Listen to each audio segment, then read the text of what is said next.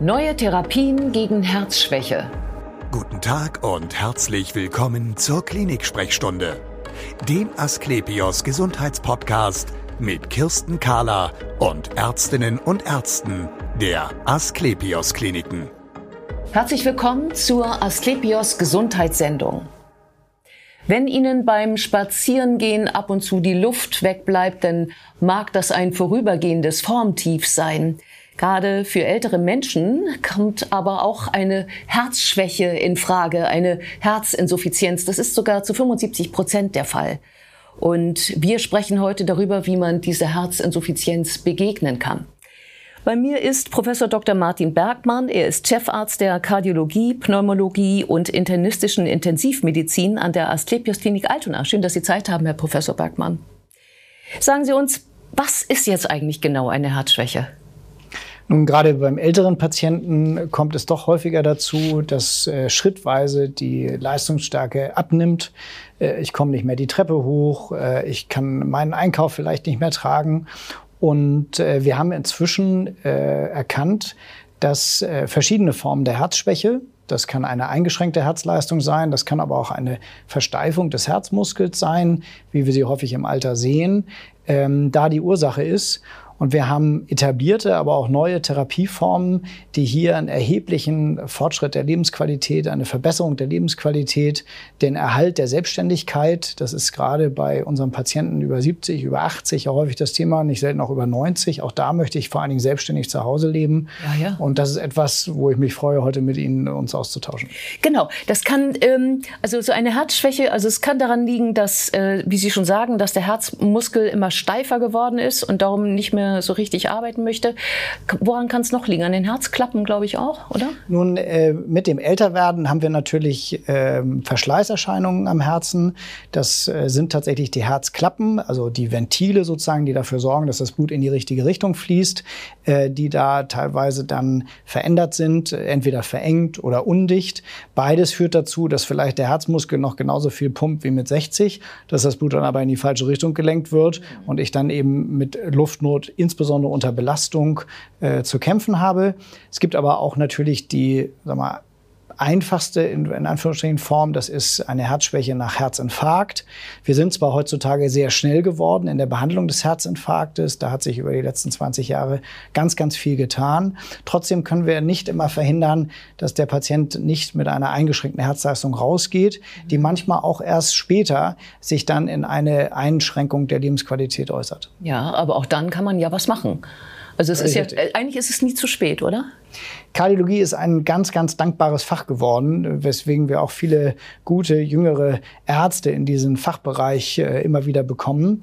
Äh, denn die Therapiemöglichkeiten sind so vielfältig geworden, dass äh, man beinahe wirklich sagen kann, äh, für jeden Patienten, der äh, unzufrieden ist mit seiner Leistungsschwäche, gibt es heutzutage ein angepasstes Therapiekonzept. Genau, Therapiekonzept, das ist jetzt das Stichwort für mich. Es gibt eine ganze Reihe von durchaus unterschiedlichen Therapien, die Sie einsetzen können, um einer Herzschwäche zu begegnen. Ähm, viele glauben, ja, Mensch, gib mir doch einfach eine Pille. Gibt es Medikamente? Tatsächlich ist es so, dass die medikamentöse Therapie die Basis aller Maßnahmen darstellt. Da hat sich in den letzten Jahren ganz viel getan. Einige Neue Medikamente sind äh, zugelassen worden und wir gucken alle gerade gespannt auf die im Herbst zu erwartenden Leitlinien der Europäischen Gesellschaft für Kardiologie, an die wir uns in Deutschland ja äh, anlehnen oder die ehrlich gesagt direkt übernehmen, weil wir bei der Erstellung selbst auch beteiligt sind. Und äh, wir werden da vier Medikamente sehen, äh, die als Standardtherapie äh, zu gelten haben. Und anders als wir es früher gemacht haben, nicht mehr ein Medikament und wir warten, bis es das nächste Mal schlechter geht, sondern tatsächlich sind diese vier Medikamente dann die Basis der Herzinsuffizienztherapie. Und was machen die dann? Ähm, tatsächlich ist es so, dass es eine Kombination ist von Wirkstoffen, die einerseits die Gefäßversteifung, äh, die einen Widerstand für die Herzleistung darstellt, elastischer machen, aber auch den Herzmuskel selbst in seiner äh, Kraft positiv beeinflussen.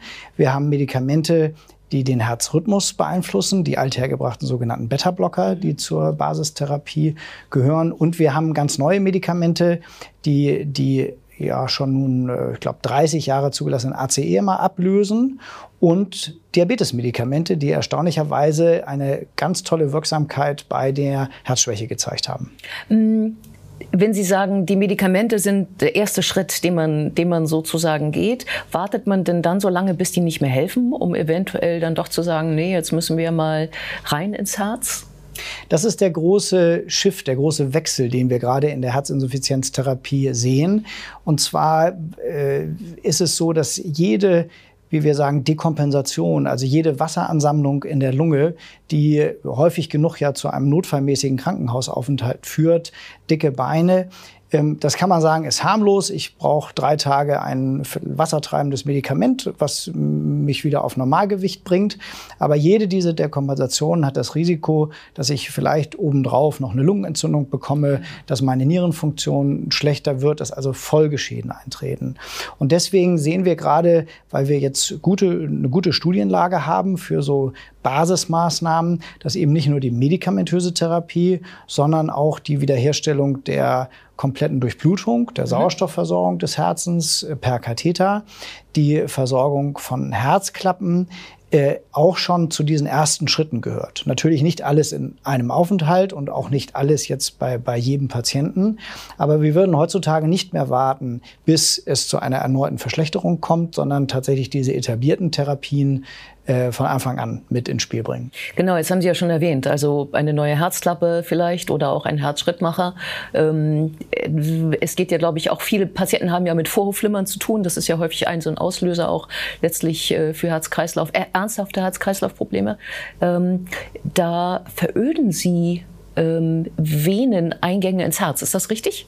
Ganz genau. Das ist ja, äh, muss man auch sagen, hier in Hamburg zum Teil entwickelt worden, wie auch, äh, ich würde sagen, mit einem gewissen äh, Stadtstolz ich sagen dürfte, dass die Reparatur, das ist nicht der Ersatz der sogenannten Mitralklappe, der Herzklappe zwischen Vorhof und Kammer, hier in Hamburg äh, äh, frühzeitig zur Behandlung der Herzinsuffizienz eingeführt wurde und wir eben fasziniert beobachtet haben, wie diese Patienten deutlich seltener ins Krankenhaus kommen mussten und das inzwischen auch in Studien so äh, belegt ist, sodass, ähm, um auf das Vorflimmern zurückzukommen, die äh, heute wir wirklich bei jedem Herzinsuffizienzpatienten anstreben würden, den Sinusrhythmus zu erhalten. Mhm. Und äh, da stehen ja die Medikamente inzwischen nur noch in der zweiten Linie.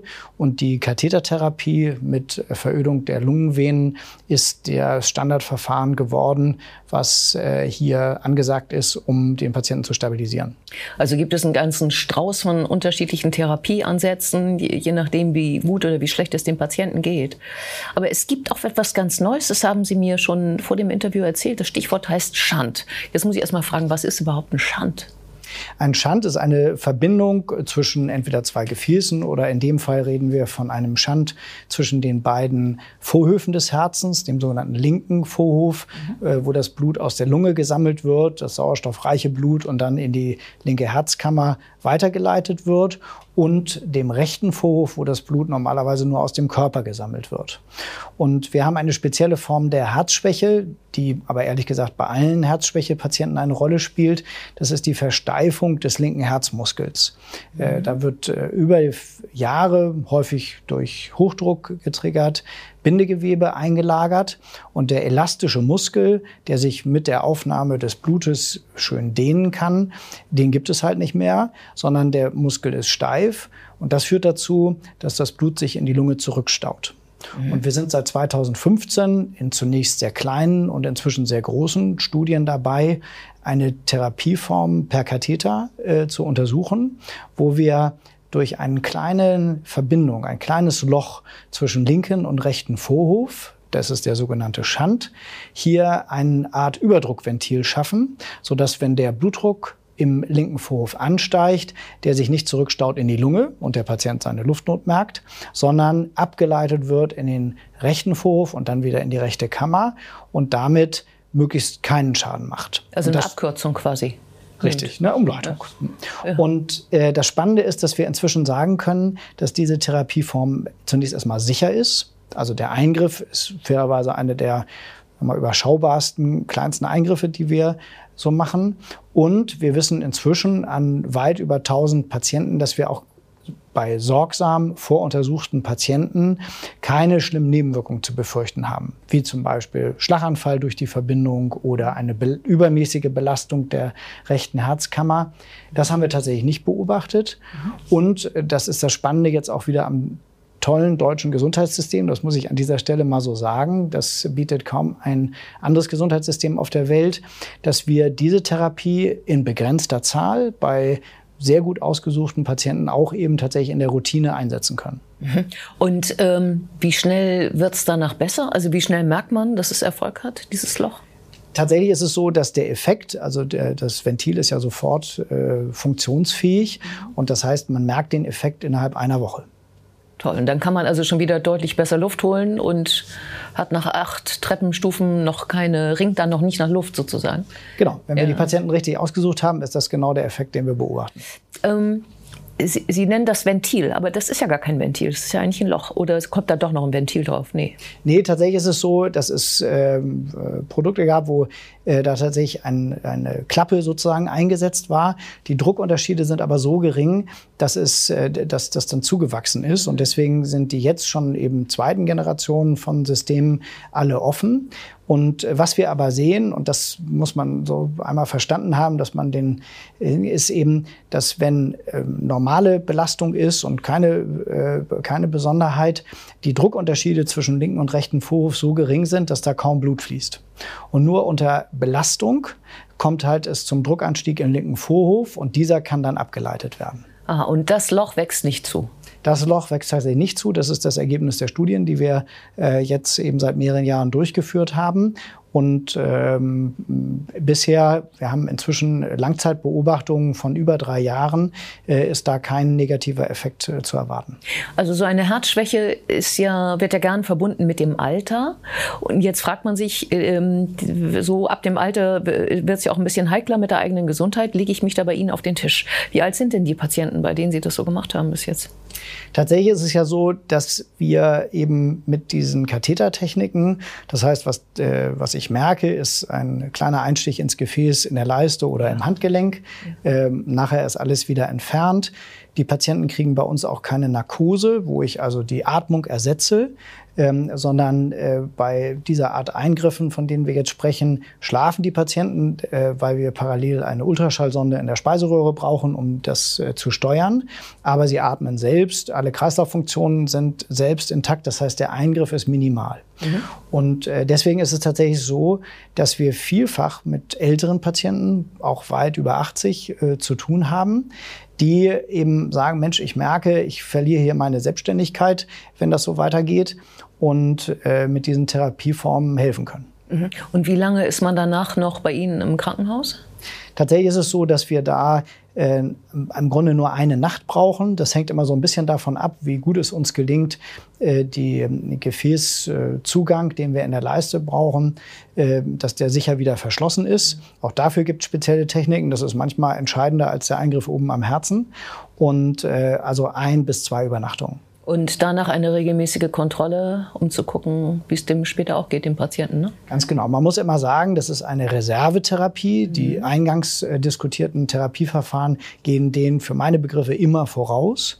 Und ähm, die ähm, wir schließen alle Patienten, die wir mit dieser Therapieform jetzt behandeln, in eine sogenannte Registerstudie ein. Das heißt, wir haben definierte äh, Zeitabschnitte, äh, in denen wir das nachkontrollieren, um natürlich noch mehr dazu zu lernen.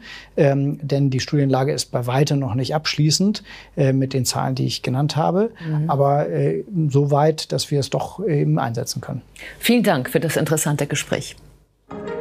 Und wir sehen uns wieder auf www.asklepios.com, auf Facebook und auf YouTube.